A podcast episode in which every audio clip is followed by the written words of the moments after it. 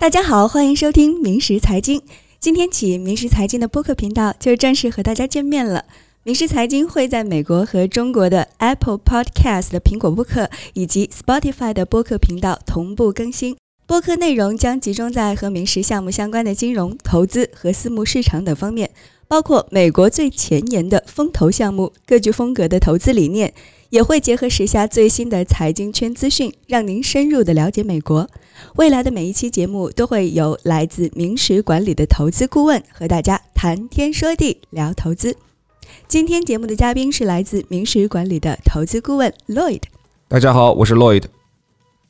好的，那今天的节目会和大家分享的是关于美国机会区域的概念。这个概念对于很多人来说是比较新的。机会区域，从这个名字上不难知道，机会一定是经济的利好。那它的背景和来源又是什么呢？机会区域是伴随着美国2017年的减税和就业法案创造的一种允许低收入地区的某些投资具有税务优惠的政策。简单来说，该计划的目的是通过减少资本利得税的方式，保证更多资本有效投入到机会区域的投资当中。那么我们来聊聊什么是资本利得，它的税率又有多少呢？好的，那现在刚好是报税的季节，很多人在报税的时候呢，也都能接触到资本利得税的概念。那资本利得税是什么呢？我们可以简单的把它理解为是通过投资产生的收益所需要缴纳的税。现实生活中，我们比较容易接触到的类似房产买卖、买卖股票、买卖公司股权这一些行为，如果产生了收益。这些收益所需要缴纳的税就叫做资本利得税。那资本利得税呢，通常需要在两个级别进行缴纳，一个是联邦级别，一个是州级别。这两个级别的税率稍稍有一些差别啊。在联邦级别，其实又分为长期和短期的资本利得。如何判断一个投资所获得的收益是长期还是短期呢？其实非常简单。如果一个投资的持有时间超过了一年，那么就算是长期；如果短过一年呢，那就算是短期。长期资本利得税的税率在联邦级别最高是百分之二十，那短期最高是百分之三十七。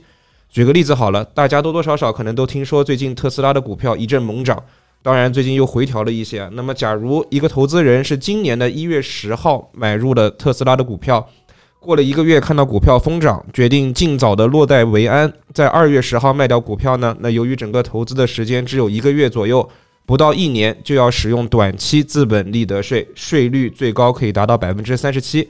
同样的例子，如果一个投资人是二零一九年，也就是去年的一月十号买入，在今年的二月十号卖出，由于持有时间多过了一年，就可以使用长期资本利得税，税率最高在百分之二十。那我们刚刚说到资本利得税是两个级别啊，除了联邦级别以外，大部分投资人在州级别也是要缴税的。以加州为例，加州州级别的资本利得税最高就可以到百分之十三点三。那总结一下，就是联邦级别的资本利得税每个人都要缴纳，长期最高是百分之三十七，短期最高是百分之二十。州级别的资本利得税呢，每个州略有不同，加州最高是百分之十三点三。没错，那刚刚洛伊的说到加州的州税呢，最高是到百分之十三点三。那我想到有一个方法可以避免加州的州税，就是我搬离加州就好了。但是这个成本似乎高一点哈。不过呢，和大家要普及一下，在美国其实有九个州是没有任何州税的。如果你要搬离加州，记得去这九个州啊。这九个州是什么呢？阿拉斯加、佛罗里达、内华达、新罕布什尔、南达科他州。田纳西州、德克萨斯州、华盛顿州和怀俄明州，呃，当然了，只是不交州税，你还要是要交这个联邦税，对吧？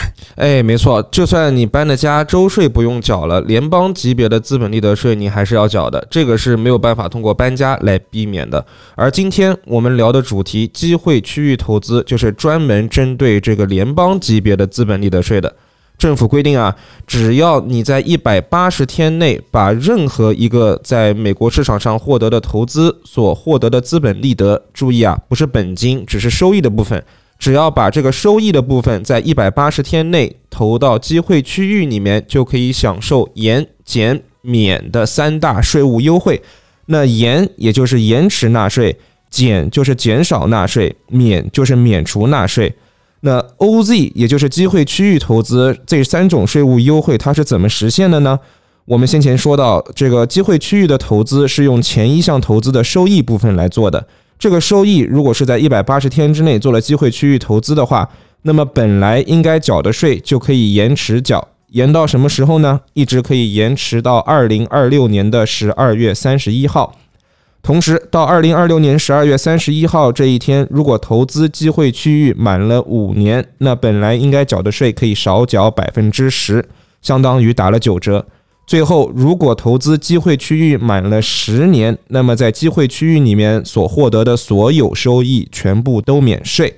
这个一起放在一起讲，信息量太大，大家可能有点懵了。给大家举个例子：假如有一个人在二零一零年十年前花一百万买入了房产也好，买入了股票也好，入股了公司也好，在二零二零年，也就是今年，把呃或以两百万美元的价格把房产、股票和公司卖掉了，那他获得了一百万美元的收益。那如果他在一百八十天之内把这一百万美元的收益投入这个机会区域，这一百万美元本来应该缴纳的资本利得税，因为机会区域的投资就可以延缴，一直延到二零二六年的十二月三十一号，然后等到二零二七年报税的时候再缴，而且到了二零二七年，因为投资机会区域满了五年，税金还可以打九折。最后到了二零三零年，如果投资机会区域满了十年，这一百万这十年产生的所有收益，不管是产生了一百万美金的收益、一千万美金的收益、一亿美金的收益也好，一分钱联邦的资本利得税都不用交。好的，我觉得通过路易的讲解，大家可能就迫不及待的想把自己的资本利得投入到机会区域当中了。但是说到投资的目的呢，不单纯是为了合理的避税，最本质来说，还是要有一个良好的收益。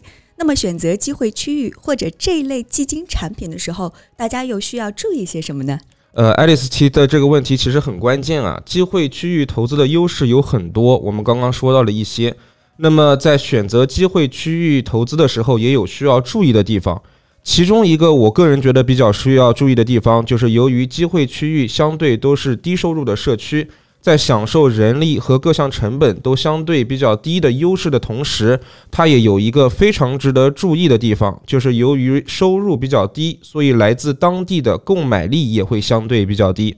所以我们在选择机会区域投资的时候，一定要注意看这个投资。所投资的项目是否依靠来自当地的消费？如果投资的消费，呃，如果投资的项目不主要依靠来自当地的消费呢？那么我们可以粗略的判断，这个项目成功的可能性就会相对大一些。没错。另外呢，全美目前可以统计到的数据，已经存在有三百多只机会区域基金了，募集了约七十五亿美元。这个数字啊，还不包括高净值个人和私募的资金。如果再加上以上呢，总数可能会达到两倍或者是三倍。在这儿也要提一下，明石管理的机会区域基金也面向大家开放，欢迎您来了解。感谢洛伟的今天做客明石财经播客频道，希望我们分享给大家的财经知识能让您有所收获。欢迎关注订阅明石财经，我们下期再见。感谢收听，下期再见。